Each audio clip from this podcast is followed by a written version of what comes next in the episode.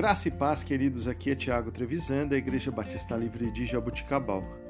Vamos para o nosso devocional 507. Texto de hoje, Colossenses, capítulo 1, versículo 28. Nós o proclamamos, advertindo e ensinando a cada um com toda sabedoria, para que apresentemos todo homem perfeito em Cristo. Queridos, uma parte essencial da reconstrução de nossa vida é compartilhar a mensagem de Jesus Cristo com outras pessoas. Um faminto sempre compartilha com outro faminto aonde encontrar alimento. Quando compartilhamos o Evangelho, não falamos apenas sobre a promessa do céu mas também alertamos sobre a realidade da perdição eterna.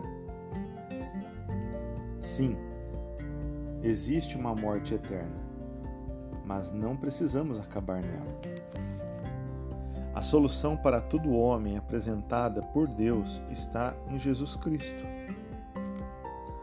Prometer o céu e não advertir sobre a morte, oferecer perdão sem arrependimento, pregar o Evangelho sem cruz, são falsas mensagens que dão falsas esperanças.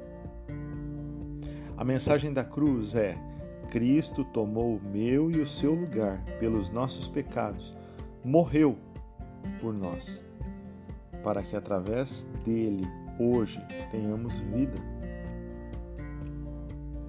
Foi por amor, foi por graça, qual é o nosso posicionamento diante disso?